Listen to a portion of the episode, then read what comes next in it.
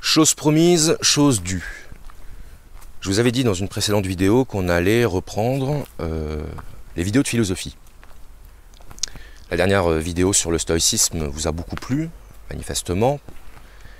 Et je me suis dit que ce serait pas mal de, traiter euh, son, pendant, son concurrent, appelez ça comme vous voulez, qu'on appelle l'épicurisme. Donc l'épicurisme qui est dérivé du nom d'Épicure, qui était le, maître, le fondateur de cette école de pensée. Alors comme avec le stoïcisme, il existe des, dizaines de portes d'entrée à cette pensée, et mon objectif dans cette vidéo n'est évidemment pas de proposer un, exposé exhaustif euh, sur, cette philosophie, et plutôt de vous donner des pistes de réflexion à partir desquelles vous pourrez euh, entamer vos propres recherches. Alors déjà, on va se débarrasser d'un petit euh, lieu commun qui traîne. Euh, je pense que les, gens qui se sont un peu intéressés à l'épicurisme connaissent bien ce, lieu commun, qui est de dire que l'épicurisme ce serait, ou se réduirait plutôt, à une philosophie de la jouissance. Quand on dit je suis un épicurien, ça veut dire j'aime les plaisirs de la vie, les plaisirs de la chair, les plaisirs terrestres. Et euh, c'est assez facile de justifier par exemple euh, euh, la gourmandise ou le penchant à, l'alcool, voire aux drogues. C'est aussi assez facile de justifier son penchant à la chair, hein, ce que les, chrétiens appellent la luxure, en se réclamant de la philosophie d'Épicure. Donc ça c'est un lieu commun, euh, dont on va se débarrasser très vite, puisque en fait Épicure explique que le bonheur ne peut pas être atteint dans l'excès. Pour Épicure, certes, nous sommes des êtres de chair, nous avons un corps, et en vertu de ce corps, nous éprouvons des sensations. Ces sensations, elles s'éprouvent entre deux intervalles, on pourrait dire deux repères, qui sont le plaisir et la douleur. Alors des, plaisirs, il en existe de toutes sortes, et, la douleur également. Mais disons que d'une manière générale, on peut ranger nos sensations dans ces deux catégories, plaisir, douleur. L'homme aspire naturellement au plaisir, c'est-à-dire que quand quelque chose lui procure une sensation agréable, il aura tendance à se diriger vers cette chose. Et à l'inverse, à fuir tout ce qui sera source de déplaisir, tout ce qui sera source de douleur. Le problème, c'est que parfois, l'homme se trompe. Qu'est-ce que ça veut dire? Ben, Ça veut dire que souvent, il prend pour un plaisir ce qui constitue en fait davantage une souffrance. C'est un paradoxe, mais ça s'illustre très bien par des exemples concrets. Alors tout à l'heure, je parlais du, penchant euh, à l'alcool. Boire un verre de vin, en boire un deuxième, un troisième, finir la bouteille, ben, ça peut procurer beaucoup de plaisir, surtout si c'est du bon vin. Ça peut nous rendre heureux sur le moment. Alors il y a des gens qui ne boivent pas, mais vous pouvez associer ça à une autre forme de, gourmandise. Hein. on peut par exemple vouloir euh, finir le pot de Nutella alors qu'on vient de l'entamer. Ça procure beaucoup de plaisir. Mais le problème, c'est que le lendemain, le plaisir va laisser sa place à la douleur. La gueule de bois pour l'alcool, la crise de foie, comme on dit. Hein. Dans tous les cas, il y aura une conséquence négative à ce plaisir. Ce que dit Épicure, c'est que pour être heureux, il ne suffit pas de courir après le plaisir. Il faut modérer le plaisir de telle sorte qu'il ne soit que du plaisir. La philosophie d'Épicure, c'est d'abord une philosophie de la modération. On peut appeler ça également une philosophie de l'équilibre. Et si euh, cet équilibre est rompu, Ça veut dire qu'on ne suit pas la voie de la sagesse. On est dans une sorte de, poursuite immature d'un plaisir qu'on ne maîtrise pas et qui du coup nous maîtrise. Il n'y a pas de bonheur possible dans l'excès. Le bonheur, c'est la résultante d'un comportement modéré, pondéré, équilibré. Alors on sait que chez euh, Épicure, il y a une classification des désirs. Petit rappel sémantique. Le désir n'est pas le plaisir. Le plaisir, c'est le résultat de la satisfaction d'un désir. Qu'est-ce qu'un désir? Un désir, c'est une force intérieure qui nous pousse vers un objet en vue de se l'approprier. Alors, il euh, faut savoir que quand on parle d'objet en philosophie, ça peut s'appliquer à une personne. Désirer une personne, par exemple désirer euh, avoir euh, une relation sexuelle avec quelqu'un, ça veut dire que la personne qu'on désire devient l'objet de notre désir. Et donc ce désir, qui est une, une force, c'est aussi un manque. Parce que on désire ce qu'on n'a pas. Et là, on peut faire un, petit euh, parallèle avec euh, Rousseau, qui nous disait bien que l'objet de notre désir cesse d'être désiré sitôt qu'on l'obtient. Voilà pourquoi Rousseau pensait d'ailleurs que le désir devait se suffire à lui-même. Hein. C'était la, la beauté du désir pour lui-même. Mais peu importe. Donc le désir n'est pas le plaisir. Le plaisir, c'est la conséquence de la satisfaction d'un désir. J'obtiens l'objet que je désire, j'en éprouve du plaisir. Pour Épicure, il existe trois sortes de désirs. Alors là, ça va être un peu plus scolaire, hein, ce que je vais dire, mais je pense que ça permettra aussi de lancer euh, quelques pistes. Tout d'abord, les désirs naturels et nécessaires. Prenons des exemples. Manger est un désir naturel et nécessaire. Nécessaire à quoi? À la survie. Naturel pourquoi? Ben Parce que c'est dans notre essence biologique de nous nourrir. Donc la faim, qui est un besoin, se manifeste sous le vêtement du désir. Autrement dit, je désire ce dont j'ai besoin. Respirer, c'est un besoin. Alors est-ce que c'est un désir? Ben, Qu'on vous prive, qu'on vous prive d'oxygène, vous allez désirer respirer. Le désir sexuel. Alors le désir sexuel, je sais qu'il y en a qui vont polémiquer en disant qu'on peut très bien euh, ne pas avoir de désir sexuel. C'est vrai. Le fait est qu'à l'échelle de l'humanité, je dis bien à l'échelle de l'humanité, si nous n'avions pas de désir sexuel, l'humanité s'éteindrait. Donc l'humanité a besoin de se reproduire bah, pour se perpétuer. C'est presque une tautologie que de le dire. Épicure nous dit que les désirs naturels et nécessaires doivent être satisfaits. On n'a pas le choix. Donc pas de problème pour ces désirs-là. Viennent ensuite les désirs naturels mais non nécessaire. Je disais tout à l'heure que manger était un désir naturel et nécessaire, mais manger euh, une entrecôte avec une, euh, une, sauce au poivre, une sauce roquefort, accompagnée d'un petit verre euh, de Pic Saint-Loup, je vais défendre ma région. Ben, c'est naturel. Pourquoi c'est naturel? Bah, Parce que euh, sur le plan gustatif, c'est agréable. Et on a dit tout à l'heure que l'homme poursuivait naturellement ce qui lui procurait du plaisir. Est-ce que c'est nécessaire? Non. C'est-à-dire que je n'ai pas besoin de, manger un, un mets raffiné pour me nourrir. Un morceau de pain et une bouteille d'eau euh, peuvent très bien faire l'affaire. Mais en même temps, j'en éprouve le désir. Alors que faire?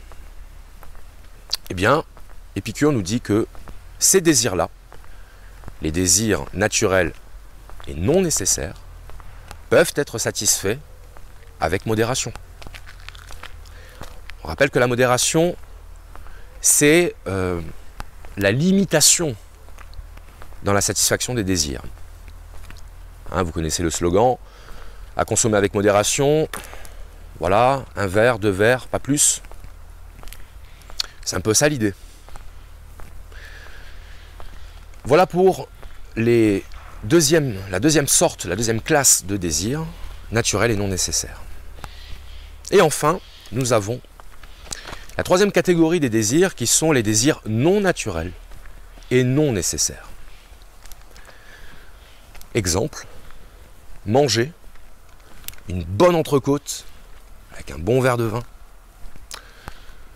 dans une assiette en argent ou avec des couverts euh, ornés de pierres précieuses. Alors là, pour Épicure, ça y est là, on a franchi, euh, on a franchi la barre. On a franchi la limite. Ce sont des désirs vains. Ce n'est ni naturel ni nécessaire. Ce n'est pas, nécessaire, mais ça, j'ai pas besoin de vous réexpliquer pourquoi. Ce n'est pas naturel, nous dit euh, Épicure. Pourquoi? Ben Parce que c'est euh, l'expression de euh, ce qu'on pourrait appeler, avec un terme un peu barbare, une dégénérescence. Une dégénérescence, c'est-à-dire que naturellement, l'homme n'éprouve pas ce besoin. Il éprouve ce besoin à partir du moment où il y goûte. Et à partir du moment où il ne parvient pas à maîtriser ce désir, ce désir euh, mégalomaniaque. Si vous préférez, les désirs non naturels et non nécessaires témoignent d'un dérèglement. C'est une pathologie. Et la meilleure preuve, c'est que à partir du moment où on franchit cette limite des désirs non naturels, on tombe dans euh, l'addiction. Euh, l'alcoolisme, encore une fois, la toxicomanie, qu'est-ce que c'est? Bah, C'est augmenter les doses progressivement pour retrouver cette sensation initiale qu'on ne peut plus éprouver à partir du moment où on s'habitue au plaisir. Donc on augmente les doses et donc euh, on se fait encore plus de mal. La philosophie d'Épicure n'est pas une philosophie de la jouissance sans entrave. La philosophie d'Épicure est une philosophie de la frugalité. C'est une philosophie de l'économie des plaisirs. On est vraiment dans cette euh, mentalité euh, grecque de la maîtrise de soi, de l'équilibre, de la raison. Il faut savoir que l'épicurisme a ouvert la voie à euh, l'utilitarisme, qui est une philosophie qui s'est développée principalement au XVIIIe siècle, sous l'influence de Jeremy Bentham, poursuivi par euh, John Stuart Mill, qui ont, pour ainsi dire, levé la barrière de la limitation des Grecs. Il hein. faut savoir que chez les Grecs, il y avait un terme pour désigner l'illimitation des désirs. Ils appelaient ça l'ubris. H-Y-B-R-I-S. Et l'ubris, c'est quand euh, le filtre saute. C'est quand l'homme ou la femme outrepasse cette limitation naturelle dans la satisfaction des désirs qui fait que potentiellement il peut désirer tout et n'importe quoi. Et lorsqu'on observe certains comportements pervers, on peut se dire qu'on est là face à des cas d'ubris. Prenons un millionnaire. A priori, le millionnaire, sa survie est assurée. La survie de ses enfants est assurée.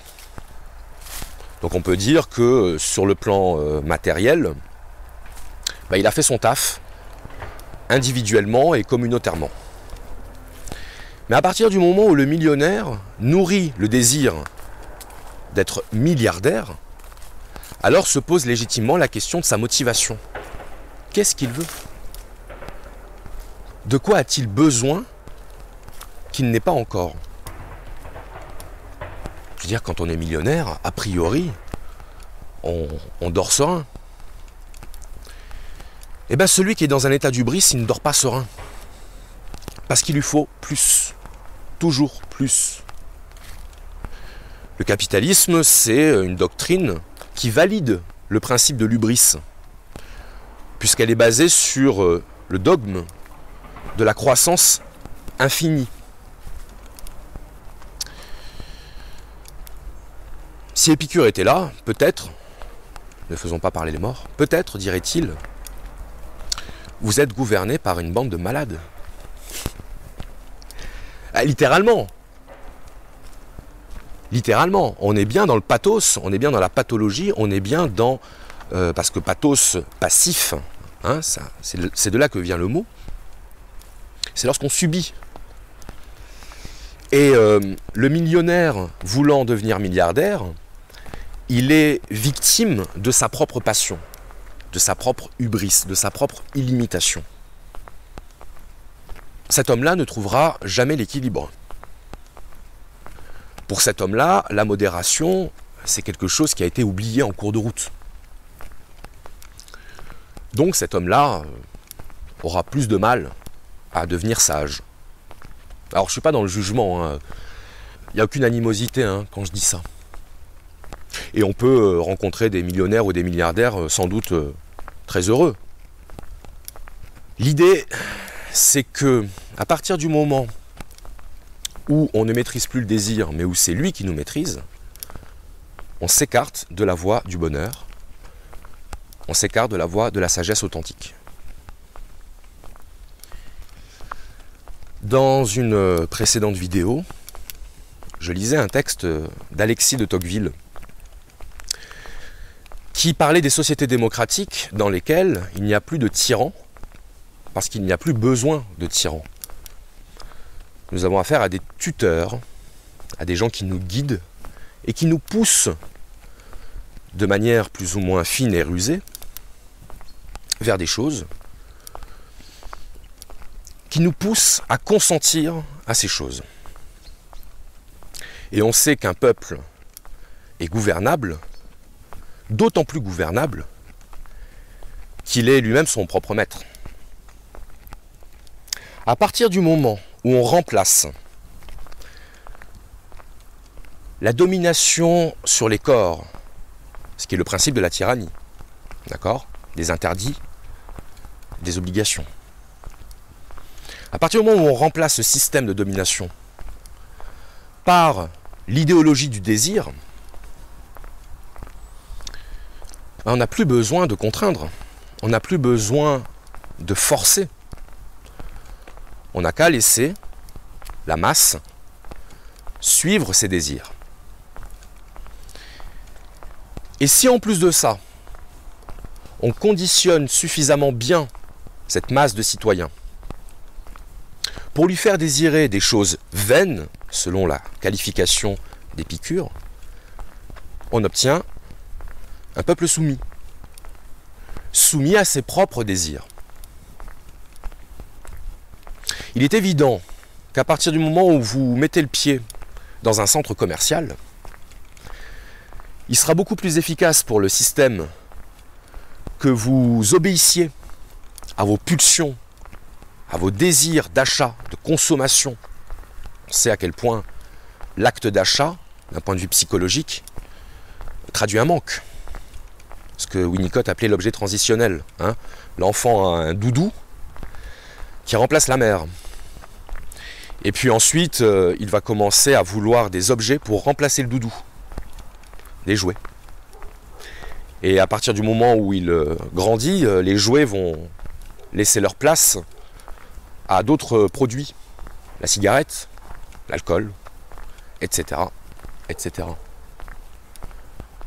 On est en plein cœur de ce dont parle Épicure. L'ubris, l'illimitation. Et le désir de trouver à l'extérieur de soi une satisfaction qu'on ne parvient pas à obtenir à l'intérieur de soi. Notre société n'est donc pas une société épicurienne. On en est assez loin. Notre société n'est même pas une société utilitariste, puisque l'utilitarisme, j'avais fait une petite parenthèse, l'utilitarisme, certes, considère que la jouissance euh, constitue le tout de l'existence. Hein, on, on est et on vit pour éprouver du plaisir. Mais malgré tout, chez les utilitaristes, on trouve encore l'idée que parfois la limitation dans ses désirs est avantageuse. On peut reprendre l'exemple de la gueule de bois que je citais, à savoir que si je bois de l'alcool, j'aurai du plaisir, mais le lendemain, je vais douiller. Donc, euh, si je fais un petit calcul, hein, puisque l'homme étant un être rationnel, hein, disent les utilitaristes, si on fait un petit calcul, on s'aperçoit que euh, ben, aller chercher ses plaisirs, c'est pas forcément une bonne idée. Donc, on va s'auto-limiter. La société euh, moderne, appelons-la comme ça, a fait sauter le verrou de cette limitation. Et vous verrez, si ce n'est pas déjà le cas, à quel point euh, la notion même de limite est une notion euh, disqualifiée, discréditée dans certains pans de la société. C'est la limite en tant que limite qui doit être abolie. Alors pourquoi pas? J'arrive parfaitement à comprendre que l'entrepreneur, que l'artiste, que des gens qui soient dans un processus euh, d'aventure soient hostiles à la notion de limite. Mais enfin, à l'échelle, euh, à l'échelle, disons, collective, qu'est-ce qu'entraînerait l'abolition de toute limite? La jungle. La jungle. Je fais partie de ceux qui considèrent que à partir du moment où on doit formuler une loi, c'est que la loi a été perdue. Ça veut dire que elle n'est plus en nous. On la formule, on la formalise, on la met en forme précisément pour que elle soit reconnue et acceptée. Ce serait parfait s'il n'y avait pas besoin de loi, ce serait parfait si les êtres humains s'auto-gouvernaient. Mais dans un système, dans un système où nous, nous abandonnons chaque jour notre souveraineté à des dirigeants, la loi est nécessaire. Parce qu'un enfant qui grandit sans règles dans une société avec des règles, ça ne devient pas un être libre, ça devient un petit con. Bon, je me suis écarté du sujet. Alors, ça plaira peut-être à certains, moins à d'autres, mais c'est pas grave. Je vous invite à lire la lettre à Ménécée d'Épicure. Parce que dans cette lettre, Épicure expose sa vision du plaisir, de la douleur, il expose sa vision morale, il expose également sa vision de la mort. Et ça, c'est un sujet très intéressant que je n'ai pas traité dans cette vidéo parce que je m'en occuperai plus tard. On va faire les choses étape par étape.